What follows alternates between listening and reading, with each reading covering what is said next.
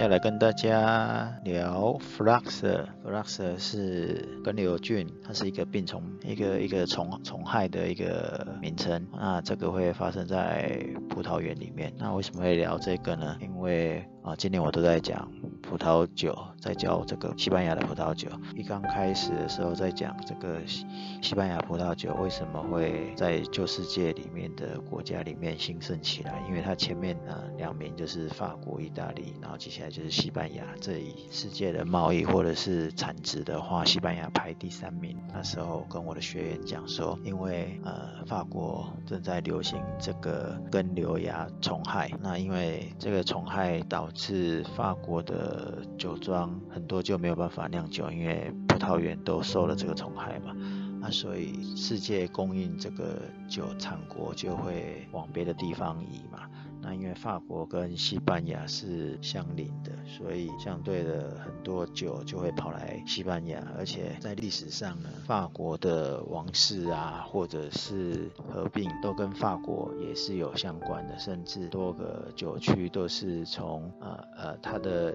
酿酒的过程的发展，事实上是从法国那边学来的。然后才回来西班牙做发展。后来我发现我的学员好像误会了啦，因为以为只有法国才有这个根瘤虫菌的问题，但事实上呢，根瘤虫病呢不是只有发生在法国。西班牙也有，只是它的时间晚了一点。那我甚至开玩笑讲说，用现在比较流行的说法，根瘤虫病其实就是葡萄界或者是葡萄庄园界的武汉肺炎，因为情况是很相像。怎么说它很相像呢？就是十九世纪。的前半期应该是说欧洲欧洲整个在种葡萄啊酿制造这个葡萄酒的时间里面呢、它根本就是一个黄金时代，因为需求大嘛。当然了、那时候的葡萄生长环境并没有很严重的病虫害哦。那因为呃那时候想要跟美洲所谓的生意往来，那生意往来的还还算频繁嘛，所以一定要商品多样化嘛，所以他们就会做一些呃品种的实验嘛。因为有品种的实验的，间接的就带出一些以前就是十九世纪更早以前，甚至当代以前连听都没有听过，甚至没有看过的一些病虫害，例如说白霉啊、黑霉、黑腐病啊。白霉好像是查到的资料，好像是一八七七一八七七年的样子。所以不管怎么样。这些都并不是，并不是那一个年代他们会遇到的，所以病虫害出现的时候怎么办？当然就是找方案来解决嘛。当时他们要解决这个问题啊，又继续做品种的实验，那结果反而病虫害造就了这个不能叫造就了，只是葡萄根根瘤病蚜虫完全侵蚀了这个欧洲。刚才有讲嘛，因为法国先的，那那时候他们怎么办？他们当然找了很多方法。那他们发现一开始觉得比较有用的方法大概只有两种，一种就是淹水法，就是葡萄园灌水啊，大量灌水把虫哦淹淹死啊，让它无法生长。这方法不是百分之百有用啊，当然效果本来就已经不一定会淹死，不是百分之百的。那最大的问题就是因为葡萄要酿成酒，要要好喝，需要这个品种呢是需要。呃，大量的阳光来来成长的，所以向阳坡比较好的向阳坡，你看讲向阳坡，它是有坡度的。那既然有坡度，你水怎么去保持在土里面淹死的那些害虫的幼虫？所以淹水法就会有不成立的地方。那另外一种方法是什么？化学的消毒法，那就是在在土壤里面注入一个叫做硫化硫化的一个化学物品，然后用这个硫化的产品来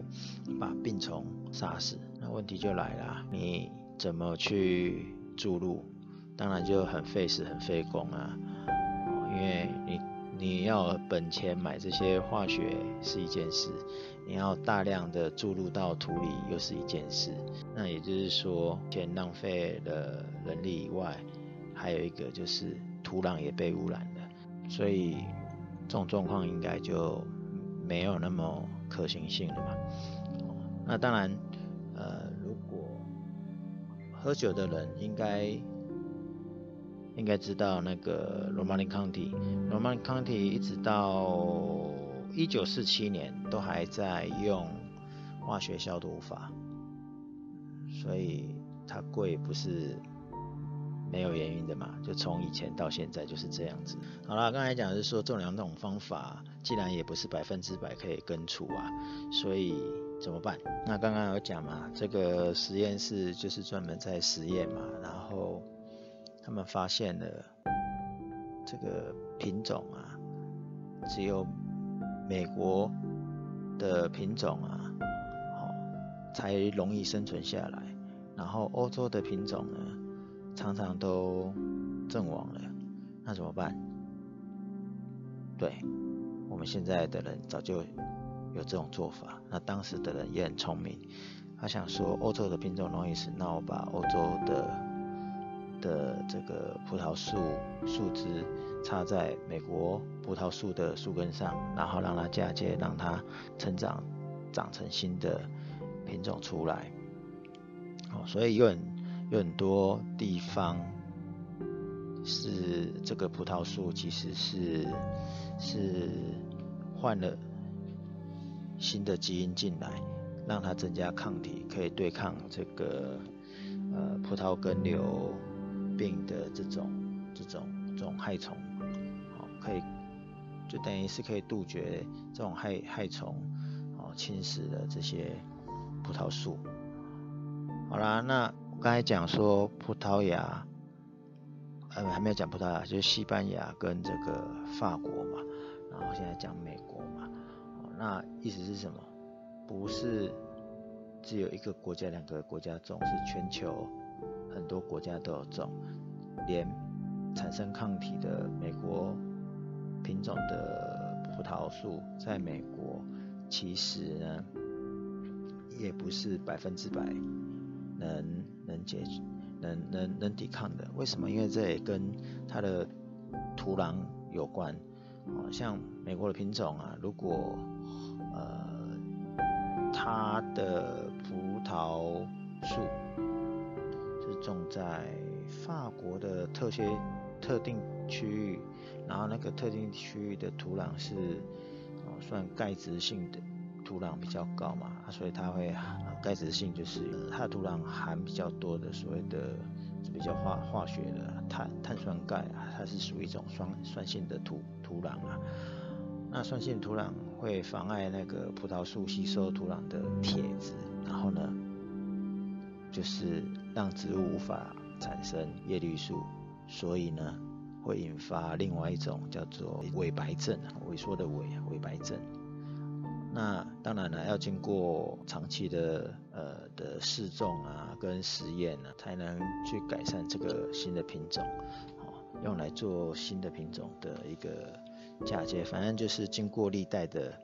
呃实验，最后就是由美国的品种来，就等于是消灭了这个所谓的呃葡萄根瘤病的这种这个问题。OK，所以呢，根瘤虫病呢全球性的嘛，那第一个是在法国啊。以以前的海运的时代的话，葡萄牙就很容易中招嘛。哦，那当然西班牙也会啦，但是西班牙它最主要是来自于法国南部那边传染过来的，所以法国一八六三年是一开始，然后一直传传传到这个西班牙的话是一八七八年。好，那从它的法国跟西班牙有有接到的接邻的一个区域开始，也就是说。呃，西班牙的东北边，好，然后所以呢，你看这个起源地在法国，因为他们葡萄酒卖出去到全世界的是最多嘛，所以当时他们在研究葡萄酒的病虫害的问题嘛，所以实验室在法国，然后呢，衍生出新的新虫害的问题，所以也是从法国先开始，然后再影响到全世界，跟现在的武汉肺炎。有什么不一样？很像嘛？我们先不管武汉肺炎是不是恶意的，还是他在改良什么。好，所以呢，喝葡萄酒的人其实应该都要知道啊这个小故事。如果不知道，我只能说你是来补酒精的。那当然，我刚才讲的是因为那个授课嘛，教教课学员应该要知道，不然喝酒你在喝什么？你只是喝补酒精跟真正的品饮还是有落差的。那当然了，品饮本来就是哦一种学习，你要了解一下历史的小故事，那它就是一种乐趣，好吧？那今天我们讲这个葡萄酒的武汉肺炎，哎，根瘤虫病，那我们就跟大家分享到这里，拜拜。